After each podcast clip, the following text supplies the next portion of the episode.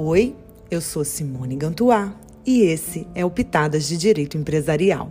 E hoje a gente vai começar a falar sobre os títulos rurais e o episódio de hoje eu vou falar sobre a nota promissória rural. É, a nota promissória rural ela está no grupo dos títulos que são úteis para a economia do ponto de vista de, da peculiaridade que certas atividades demandam e do cuidado que o, o, o nosso legislador teve com ele para tentar operacionalizar da melhor forma possível as relações eh, empresariais dessas atividades. Então, a nota promissória rural, cuja sigla é NPR, é uma nota tradicional. Ela também vai ser uma nota de uma promessa de pagamento, como a nota promissória clássica. É, também vai ter duas personagens essenciais, o emitente e o beneficiário, e entre outras semelhanças que eu vou falar mais para frente. Mas ela tem um regime jurídico próprio, o regime é um regime cambiário, também é um regime cambiário, mas ela se subsume ao decreto-lei 167 de 67.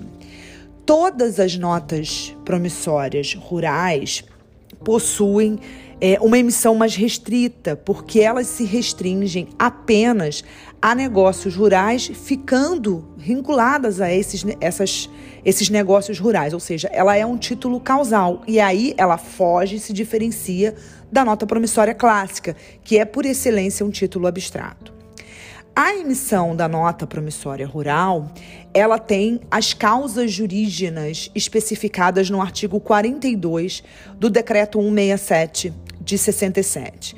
É, e são, quatro, é, é, são três causas jurídicas previstas como suficientemente capazes de gerar a emissão de uma nota promissória rural. E a gente tem vendas a prazos de bens de natureza agrícola, quando efetuadas diretamente por produtores rurais ou por suas cooperativas, recebimento pelas cooperativas de produtos da mesma natureza entregue pelos seu, seus cooperados e nas entregas de bens de produção ou de consumo feitas pelas cooperativas aos seus associados. Vejam que em todas elas há uma presença significativa da cooperativa que na atividade rural tem uma presença muito marcante.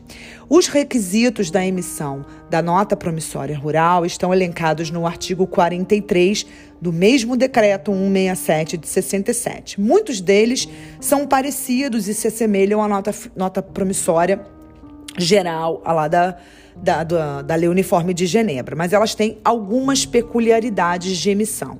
Eu vou relacionar aqui para vocês os requisitos para que vocês possam fazer mentalmente a, a comparação entre os requisitos que a gente tem da nota promissória clássica.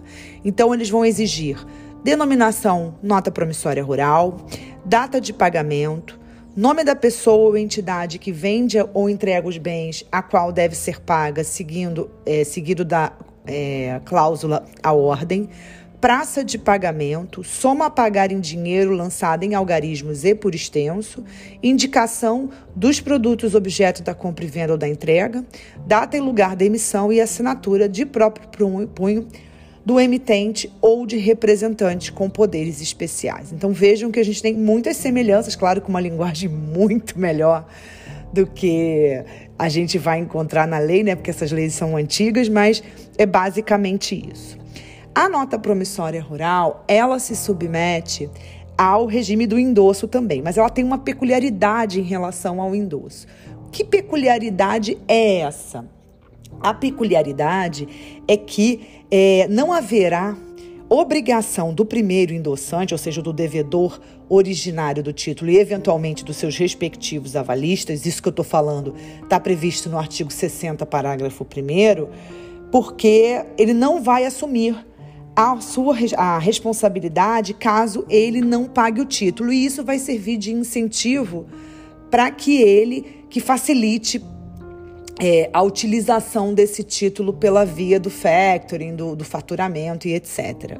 Mas, se eventualmente ele fizer esse endosso para pessoas que não sejam é, entre é, caso, aliás, caso seja entre produtores rurais ou entre estes e cooperativas, aí sim o primeiro endossante será devedor indireto, como qualquer um, como acontece na letra de câmbio é, originária. Então, a ideia é: vou te proteger, tirando a sua responsabilidade para que você possa capitalizar esse título, né, para que você possa antecipar os seus recebíveis.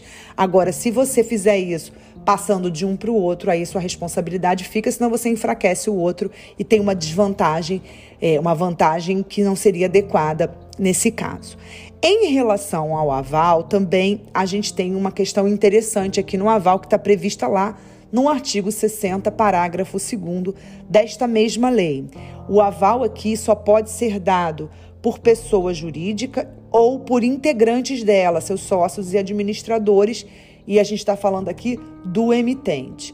Inclusive, já tem decisão do STJ que, se ele for prestado por terceiro, pessoa física, ela em cédula de crédito, né, não necessariamente em nota, é, nota promissória rural, ela seria nula. Então, é, como ele, a cédula de crédito rural é um título bastante semelhante do ponto de vista causal e etc., é, a gente imagina que esse entendimento seria extensível também à nota promissória. Nessa mesma linha de entendimento, o professor é, Tomazetti vai dizer que para ele também seriam nulas outras garantias reais e pessoais, salvo se forem emprestadas por pessoas jurídicas do emitente. Né? Então, ele vai estender, no livro dele ele fala isso, ele vai estender essa possibilidade também para é, outras garantias pessoais e reais. E para a gente finalizar esse podcast, eu queria falar ainda duas coisinhas: uma questão sobre o protesto, que para cobrar os devedores indiretos desse título, não é necessário protesto, está previsto lá no artigo 60 do Decreto-Lei é, 167. E, obviamente, por isso a gente não tem um prazo. Mas isso não significa que eu não possa protestar esses títulos, porque eu posso protestar é, para incluir ele no cadastro de, inadimplentes, como eu também posso fazer o protesto para os fins da propositura de requerimento de falência lá do artigo 94, inciso 1 da Lei 11.101. E para a gente fechar, fechar mesmo, o artigo 45 da Lei 167, do Decreto-Lei 167 de 67, ele assegura privilégio especial na, na ordem creditória lá da Lei de Falências, mais precisamente lá no rol do artigo 83 da Lei 11.101. Então, às vezes, a gente não sabe quais são os credores privilegiados que se encontram naquela posição lá, porque ele fala só em, em privilégio especial, a gente não sabe fazer esse enquadramento, mas aqui a gente tem o reconhecimento desse privilégio e a gente precisa garanti-lo também no rol dos credores da falência. Com isso, eu termino esse breve podcast e a gente volta em uma outra oportunidade. Até lá, tchau!